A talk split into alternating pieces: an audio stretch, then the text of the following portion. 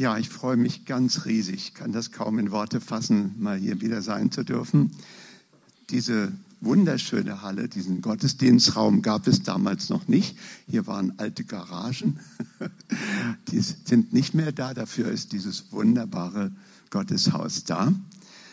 Und ich möchte euch ganz kurz ein Kärtchen zeigen, das wir in Berlin sehr viel einsetzen. Ihr liebt. Habt ihr was gemerkt? Ja? Eigentlich sagen wir hier geliebt. In Berlin sagt man geliebt. Und wir erleben mit diesem Kärtchen und vielen, vielen anderen evangelistischen Möglichkeiten, dass Menschen zu Jesus finden. Genau wie wir es eingangs gehört haben von Michael. Wenn sich alles um Jesus dreht, kommen Menschen zum Glauben. Amen. Das ist die Wahrheit. Nicht wir, ich, mich, mein, mir. Wir sind ein schönes Ego-Team hoch vier. Nein, das ist es nicht, sondern, sondern Jesus sollte Mittelpunkt sein. Und wir erleben, dass das, dass wir nach Berlin gegangen sind, erst Potsdam im Wilden Osten und dann Berlin, dass es genau das Richtige war. Halleluja. Im Mauerpark, nur ganz kurz, das ist ein Grenzpark zwischen dem, äh, dort verlief die Mauer in Stadtmitte Berlin. Und der Mauerpark ist heute ein Park, wo an jedem Wochenende Tausende, manchmal Zehntausende unterwegs sind. Und das hat Gott uns gezeigt, dass wir dort evangelisieren. Auf die unterschiedlichste Art und Weise. Wir haben erlebt, dass sich manchmal an einem Tag fünf bis zwanzig junge Leute, meistens junge Leute, bekehrt haben und das ist gut so. Berlin braucht Jesus. Halleluja. Aber nicht nur die jungen Leute. Einmal hatte ich den Eindruck, drei alte Damen, die dort aufstanden und zuhörten, während unsere Band im Atrium Musik gemacht hat und dann Zeugnisse kamen und die hörten so zu und dann habe ich gefragt, äh, verstehen Sie alles? Ich wollte Sie mal fragen, kennen Sie Jesus? Oh, we speak only English, war die Antwort. Und dann stellte sich raus, die drei kamen aus Kopenhagen, aus Oslo und aus London. Naja, und die wollten den Mauerpark sehen. Das ist eben ein wirklicher Punkt, an dem man ein Stückchen auch Berliner Geschichte kennenlernt. Heute sind ganz viele junge Familien dort. Kurzum, und dann kam ein Freund, der besser Englisch konnte, der ein Evangelist ist, aus unserer Gemeinde, die Kreative. Und um es kurz zu machen, diese beiden Damen aus Kopenhagen und Stockholm oder Oslo, weiß ich nicht mehr genau, die sind wieder gegangen und diese eine alte Dame im zarten Alter von 85, die hat sich bekehrt aus London.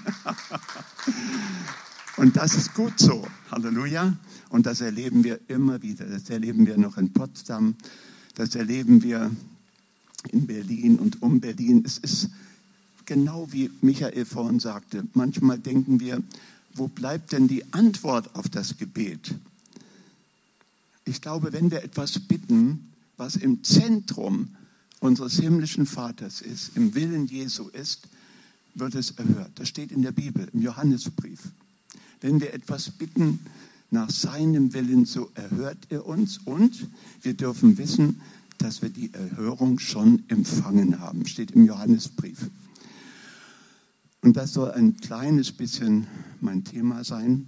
Wir haben nur noch 20 Minuten und das reicht auch. ja, gut. Aber kurzum, Gott ist ein wunderbarer Gott. Er ist viel besser, als wir dachten. Halleluja. Gott ist gut. Und es wird noch einmal, das glauben wir und dafür beten wir, eine Erweckung auch in Deutschland geben. Wir sehen jetzt schon etwas von, der, von dem Mitgefühl und dem Mithelfen der vielen ehrenamtlichen Helfer in den beiden Flutkatastrophengebieten. Das hat mich sehr berührt und immer kommen neue dazu. Kürzlich sind aus Neumünster 600 in Richtung Rheinland-Pfalz hingezogen, freiwillige Helfer und auch Berufsfeuerwehr. Und ich finde das ganz, ganz stark. Nicht ich, mich, meiner, mir. Wir sind ein großes Ego-Team, hoch vier, sondern wir wollen anderen helfen, die Hilfe brauchen. Und ich glaube, Gott freut sich, dass das geschieht. Und es wird noch zunehmen. Halleluja. Ich möchte ganz kurz aus einigen Bibelstellen etwas lesen, was das ganz stark unterstreicht. Und zwar aus Johannes 15, da lesen wir in Vers 16, nicht ihr habt mich erwählt, sondern ich habe euch auserwählt und dazu gesetzt, dass ihr hingeht und Frucht bringt. Und eure Frucht soll bleiben. Der Vater wird euch geben, was wird euch geben, was ihr ihn in meinem Namen bitten werdet. Ist das nicht gut? Kurz und bündig. Wenn wir ihn um etwas bitten, was seinem Willen entspricht, und seinen Willen kann man hier in diesem wunderbaren Buch lesen. Ich habe leider keine äh, App dabei, mein Handy hat sich versteckt irgendwie, aber kurzum, ich habe jetzt die Bibel mitgebracht. Und so geht es in vielen Bibelstellen weiter wenn wir etwas bitten nach seinem Willen. Was ist sein Wille? Dass jeder gerettet wird und zur Erkenntnis der Wahrheit kommt, damit er nicht verloren geht. Das ist Gottes Wille, heute mehr denn je.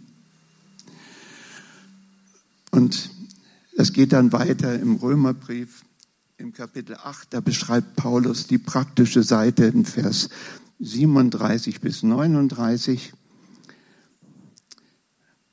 eigentlich schon Vers 35, wer wird uns von der Liebe des Christus trennen?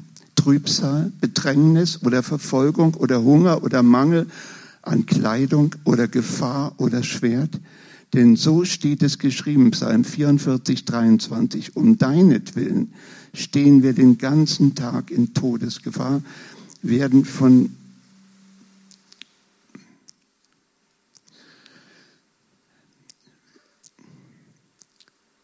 Ja, na, wo sind wir jetzt? Hier. Ich möchte einige Verse überspringen und dann noch weiterlesen, denn ich bin überzeugt, ich kann, es kann auch heißen, ich habe gehorcht, ich habe es im Gehorsam erfasst, das ist eine Übersetzungsvariante.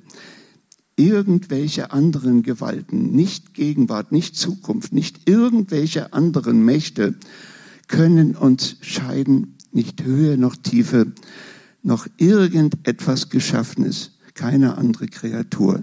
Gar nichts kann uns trennen von der Liebe Gottes, die uns in Jesus Christus, unserem Herrn, erschienen ist. Das ist eine Erfahrung, die muss gelebt werden. Jesus ist sehr praktisch. Er hat ein Handwerk gelernt bei seinem Stiefvater Josef. Er war nicht ein Professor, Doktor, Doktor, Doktor der Theologie, Entschuldigung, der Theologie, sondern er war als Sohn Gottes bei den Menschen, denen es nicht gut ging, die ihn nicht kannten. Seine Startpredigt in Nazareth steht in Lukas 4, Vers 18. Heute erfüllt sich diese Schrift, sagte er. Ich bin gekommen, die Schrift heute vor euren Augen zu erfüllen bin gekommen, zu suchen die Verlorenen, die gedemütigten Herzens und zerbrochenen Geistes sind. Ich bin gekommen, den Blinden das Augenlicht zu geben und den Verzweifelten zu helfen. Das ist der Auftrag Jesu und das ist auch unser Auftrag. Der hat sich nicht geändert. Im Gegenteil, er wird zunehmen, weil immer mehr Menschen öffnen sich für Gott. Und es wird noch stärker werden, bevor Jesus wiederkommt. Und wir wollen wirklich lernen, nicht nur aus unseren Fehlern, die muss man nicht wiederholen. Nicht? Ich habe das immer wieder auch lernen dürfen. Fehler muss man nicht wiederholen. Also man kann ruhig einen Neustart machen. Jesus hilft uns dabei. Und er weiß, was er sagt und er tut, was er sagt. Und er hat die Gemeinde, einmal wird es von Paulus mit einem Leib verglichen, an dem jedes einzelne Organ, jedes Glied eine bestimmte Aufgabe verfolgt. Und dann wird Paulus richtig konkret und sagt, ja, der, der kleine C, der kann, nicht, der kann, kann dann nicht sagen, ich, ich bin kein Auge, also gehöre ich nicht dazu. Oh, dumm gelaufen. Nein, sondern er ist ein wichtiges Teil. Denke sowas nicht. Lass dich nie von Menschen oder anderen Gedanken dazu bringen, du tauchst nichts, du bist nichts. Das macht der Teufel. Sondern lass dich von Jesus lieben und ermutigen, alle Gaben, die er dir geschenkt hat, ihm zu geben und einzusetzen für ihn. Und das Tolle ist, er sagt nicht so, du weißt jetzt Bescheid, nur sieh mal zu, wie du klarkommst. Nein, er hilft uns. Jede Stunde, jede Minute. Wie oft haben wir das erleben dürfen? Ein kleines Beispiel, als es darum ging, in den wilden Osten zu gehen, aus dem goldenen Westen. Da habe ich erst mal gesagt, Herr, wir sind ja eine große Familie, wie soll denn das werden? Wo willst du mich denn haben? Und dann bin ich an einem Wochenende in drei Städte gefahren. Nach Halle, Sachsen-Anhalt, dann nach Magdeburg, auch Sachsen-Anhalt, und nach Potsdam. Und in Potsdam, da hat es geklingelt. Da drin und hier. Als ich durch die Straßen ging und betete, da habe ich wie Gottes Stimme gehört, das ist der Platz, an den sollst du gehen. Da sind wir dann auch hingegangen. Das Tolle ist, vor uns war schon ein amerikanischer Bruder da, der preußische Wurzeln hat, sowas gibt es auch. Und der hatte in seinem Herzen den Auftrag, nach Potsdam zu gehen. Und so waren wir nicht allein und das hat uns sehr geholfen. Weil Gott hat immer Teams ausgeschickt. Also in meiner Bibel steht das, zwei oder drei in deiner wahrscheinlich auch. Aber er hat manchmal in seltenen Fällen auch Einzelne geschickt. Aber dann wurden sie später ein Team wie bei Paulus, wo dann Dr. Lukas dazu kam und viele, viele, viele andere. Kurzum, und diese Bestätigung, die haben wir immer wieder erleben dürfen, ob es Wohnungssuche war oder, oder, oder, oder. Ja, und das geht sogar heute noch weiter. Das war immerhin 95, ja, schon ein paar Tage zurück, als wir dorthin sind. Von, ja, vom Frankfurter Raum, aus dem Frankfurter Raum sind wir dorthin gegangen, aus Hanau.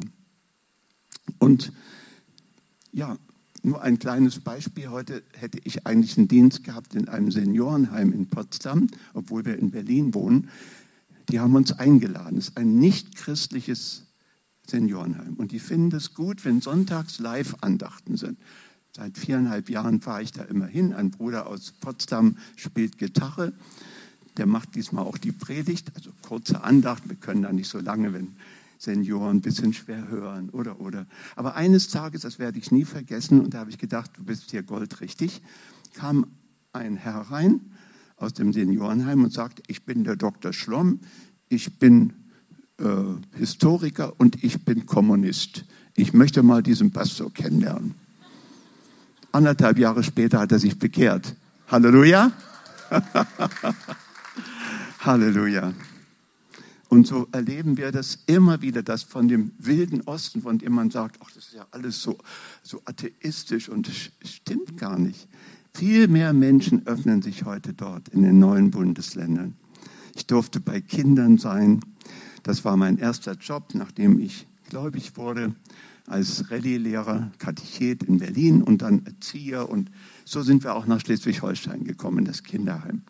Kurzum, an der Ostsee natürlich, Eckernförde. Und dann eben hierher nach Neumünster. Bruder Olanska hat das vermittelt. Ich bin heute noch ihm von Herzen dankbar. In diesem Jahr ist Bruder Olanska heimgegangen. Aber ich muss immer wieder sagen, Gott, du bist so treu. Und ich durfte hier in diese Gemeinde kommen. So ein schräger Typ wie ich. Und ich hatte überhaupt keine Ahnung, wie man eine Gemeinde leitet. Also wir haben viel gebetet und ich kriegte auch einen Job, weil es gab nicht so viel Geld damals. Und das war gut so. Ich habe gesagt, Herr, ich brauche einen Job. Unsere Familie wächst. Und da hat der Herr gesagt, mach einen Taxiführerschein. Okay. Dann habe ich einen Taxiführerschein gemacht. Und dann bin ich Taxi gefahren und da konnten wir dann davon leben. Ne? Ja, geht doch. Ne? Ja. Und Gott ist so gut. Man kann dann auch mit Menschen mal über Jesus reden. Das konnte ich auch machen. Mit manchen konnte ich beten im Taxi. Vielleicht sehen wir uns mal im Himmel wieder, keine Ahnung, ja. Aber kurzum, Gott ist ein wunderbarer Gott. Und wenn er ruft, bestätigt er. Und das könnte ich noch an Dutzenden von Beispielen, da würde die Zeit nicht reichen. Ich möchte aber noch aus 1. Korinther 6, Vers 19 und 20, ja, diese beiden Verse lesen. Wisst ihr nicht, dass euer Leib ein Tempel des in euch wohnenden Heiligen Geistes ist, den ihr von Gott empfangen habt? Nun könnt ihr nicht mehr über euch selbst reden, verfügen. Äh, ja, ihr gehört euch selbst nicht. Um in einem hohen Preis, um einen hohen Preis seid ihr erkauft. Darum verherrlicht Gott auch an eurem Leib. Das heißt nicht, dass wir nun stundenlang, Wochen, Monate lang immer fasten müssen oder so oder ehelos bleiben sollen. Nee, ist nicht damit gemeint. Sondern damit ist gemeint, dass wir uns bewusst machen sollen, wir haben nur einen Body und der gehört wem? Das ist die Frage. Wenn er Jesus gehört, dann wird er ihn gebrauchen können. Und das möchte er so gerne. Er möchte, dass die beste Botschaft dieser Welt an viele kommt. Auf die unterschiedlichste Art und Weise. Das kann im Büro sein, das kann in einer Firma sein, das kann an der Kasse sein, irgendwo in einem Berliner Pennymarkt. Ja, ich arbeite viel mit No Limit zusammen, in Berlin natürlich. Dort ist ein lieber Bruder Werner Nachtigall, der ein Vollblut-Evangelist ist und in mittlerweile 180 Ländern den Global Outreach Day durchführt. G-O-D, Gott. Ihr habt bestimmt davon gehört, sonst könnt ihr mich nachher noch fragen. In diesem Jahr kann er nur begrenzt stattfinden wegen der Corona-Krise, aber in zwischen 120 und 140 Nationen gehen kurz trainierte junge Leute, sind auch ältere dabei, so komische Vögel wie ich, und kommen dann mit Menschen auf der Straße, ob es in Südamerika ist, ob es in, in irgendeinem europäischen Land ist oder in Afrika auf die Straße und führen Menschen zu Jesus. Es ist nicht schwer. Es ist sehr leicht. Ich möchte ein kleines Beispiel dazu sagen, was für einen wunderbaren Gott wir haben, wie er uns hilft. Eine junge Pfarrerstochter hörte von diesen Einsätzen und sagte, nein, ich traue mich nicht. Die lachen mich sowieso aus, wenn ich auf die Straße gehe. Ich traue mich einfach nicht. Und dann hat sie doch gesagt, na gut, man kann ja mal so ein Training mitmachen und dann kann man ja immer noch entscheiden. Und dann hat sie dieses Training mitgemacht und sie sagt, es ist ja gar nicht schwer, Menschen zu Jesus zu führen. Es ist ja ganz leicht. Oh, und dann auch immer im Team. Und dann waren sie in irgendeiner Stadt, ich weiß nicht, ob es Hannover war oder eine andere Stadt. Und da hatten sie vorher natürlich gebetet, dass der Heilige Geist sie führen kann zu denen, die schon reif sind als Früchte oder denen, denen man das anbietet oder denen, die auch Nein sagen und dann vielleicht nur ein Segen mitbekommen von Gott auf der Straße. Und dann kam beim Gebet ihr ein Bild das so aussah, umarme eine Frau, die du auf der Fußgängerzone triffst. Und dann hat sie gesagt, gut Herr, du musst mir aber helfen, das packe ich nicht alleine. Und dann waren sie als Team draußen und da kommt eine Frau an. Nicht älter, aber ja, eine ältere, sagen wir mal, eine ältere Frau. Und auf einmal sagt der Geist Gottes zu ihr, die ist es, umarme sie. Und da geht sie hin und umarmt diese Frau. Und da bricht diese Frau in Tränen aus, macht ihre Handtasche auf und holt eine Pistole raus. Sie sagt, mit dieser Pistole wollte ich mich umbringen. Ich kann nicht mehr. Ich bin so am Ende. Ich habe nichts. Meine Ehe ist auseinandergegangen. Ich bin verzweifelt. Aber ich habe gesagt, wenn es dich da oben gibt, dann lass mich heute eine Frau treffen, eine junge Frau, die mich umarmt. Du bist diese Frau. Die hat sich auf der Straße bekehrt. Inzwischen ist die ganze Familie zu Jesus gekommen. Das ist eins von Hunderten von Beispielen, nur in Deutschland. Ist das nicht wunderbar? Haben wir nicht einen herrlichen Gott? Da kann man ruhig mal laut Amen, Halleluja sagen. Amen. Halleluja. Halleluja. Ja, ganz zum Schluss. Oh, ja, jetzt wird es eng. Aber ich habe vielleicht noch drei Minuten. Und da möchte ich aus dem Epheserbrief etwas lesen. Und zwar Epheser 1, 3 bis 4. Ja. Da heißt es, Anbetung und Dank Gott und dem Vater unseres Herrn Jesus Christus. In ihm hat er eine Fülle geistlichen Segens über uns ausgeschüttet, der nicht von dieser Welt ist. In ihm hat er uns auserwählt, bevor dieser Kosmos, die Welt also geschaffen wurde, damit wir unter seinen Augen ein heiliges und untadeliges Leben führen möchten. Und dann geht es weiter. Halleluja. Und zwar die Verse 7 bis 8. In ihm aber haben wir die Erlösung durch sein Blut und die Vergebung unserer Schuld nach dem Reichtum seiner Gnade, damit er uns überschüttet hat, womit er uns überschüttet hat. Er schenkt uns durch ihn alle Weisheit und Einsicht und hat im Verborgenen uns einen Plan bekannt gemacht. Und dann noch Vers 13 und 22 bis 23.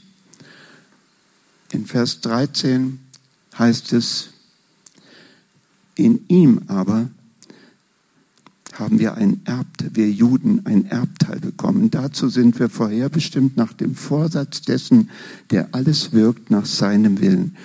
Schon längst hatten wir Juden auf diesen unseren Messias gewartet. Jetzt dürfen wir etwas beitragen zum Lobpreis seiner Herrlichkeit. Und dann heißt es in ihm, aber habt auch ihr Heidenchristen in Klammern, das Wort der Wahrheit gehört, die gute Botschaft eurer Errettung. Ihr seid zum Glauben gekommen und mit dem Heiligen Geist versiegelt worden, der verheißen war. Und ist das nicht wunderbar? Er vertieft diesen Gedanken noch und sagt, ob wir nun Heiden oder ob wir Juden sind, ob wir aus dem Gesetz kommen, ob wir in irgendeiner anderen Weise vollkommen ferne stehen. Er hat alle berufen, dass sie Jesus Christus erleben sollen und ein neues Leben empfangen. Und das hat Paulus erlebt an sich selbst. Wir wissen, seine Bekehrung war sehr dramatisch. Er wollte Christen in Damaskus verfolgen und daraus ist nichts geworden, dumm gelaufen. Er fiel hin und ein Licht umleuchtete ihn. Wir wissen den Ausgang. Wer bist du, Herr? Ich bin Jesus, den du verfolgst. Und da ging es ins Herz. Er konnte drei Tage nichts sehen, das war auch gut so, da hat er Zeit gehabt, ein bisschen mit Gott zu kommunizieren. Und dann kam ein Bruder aus der Stadt und betete mit ihm aus der Gasse, die heißt die gerade, also eine sehr präzise Wortortbeschreibung. Und dann wurde er sehend und ein Dienst begann, wie ihn in dieser Form fast einmalig ist, wie er in dieser Form einmalig ist. Halleluja. Wir wissen, dass Paulus wahrscheinlich Tausende zu Jesus geführt hat. Petrus, einer, der ganz schön versagt hat. Aber als der Heilige Geist ihn erfüllte, da da wurde er neu. Halleluja. Eine neue Kreatur. Und er wollte nie wieder auf diese Schlappe reinfallen und ihn verleugnen, sondern das Gegenteil kam, weil Gott sein Herz gesehen hat. Halleluja. Und er hat an einem Tag 3000 Männer plus Frauen und Kinder zu Jesus geführt und dann nochmal 5000. Ist das nicht cool? Ist das nicht herrlich? Und ich glaube, das will Gott heute auch tun, sogar in Deutschland. Amen. Nein, Deutschland steht, glaube ich, himmlisch oben in Gottes Gebetsliste für die Engel. Ich glaube das. Ich bin davon so überzeugt seit den letzten Jahrzehnten, dass Gott möchte, dass auch in Deutschland eine Erweckung kommt. Es wäre ja blöde, wenn wir jeden Tag dafür beten und dann sagt Gott, na ja, gucken wir mal nicht. Nein, er möchte das. Er möchte, dass jeder gerettet wird und zur Erkenntnis der Wahrheit Jesus Christus kommt. Halleluja. Amen. Diese Karten, die kann man bestellen, ihr liebt. Und das wollte ich nur noch kurz sagen. Ich lasse die mal hier. Ich habe leider nur noch eine, die anderen sind alle schon verteilt. Und da steht im Innenseitenbereich, es gibt jemanden, der dich unendlich liebt. Er liebt dich, ganz egal, was du leistest und wie deine Vergangenheit aussieht. Er liebt dich, egal wie sehr du dich gerade selber magst. In seiner Nähe erkennst du, wie wertvoll du bist. Seine Liebe ist bedingungslos. Er nimmt dir deine Lasten, wenn du ihn darum bittest. In seiner Nähe kommt dein Inneres zur Ruhe. Sein Name ist Jesus. Jesus liebt dich. Er ist nur ein Gebet weit entfernt. Mit offenen Armen wartet er auf dich und bietet dir an, dich im Leben zu begleiten. Hinterhin drauf natürlich eine Internetadresse mit Zeugnissen. Das ist ganz großartig. Wir benutzen auch manchmal eine App, Glauben in Berlin oder in Deutschland und so weiter und so fort. Jetzt mache ich Schluss. Gott segne euch reichlich.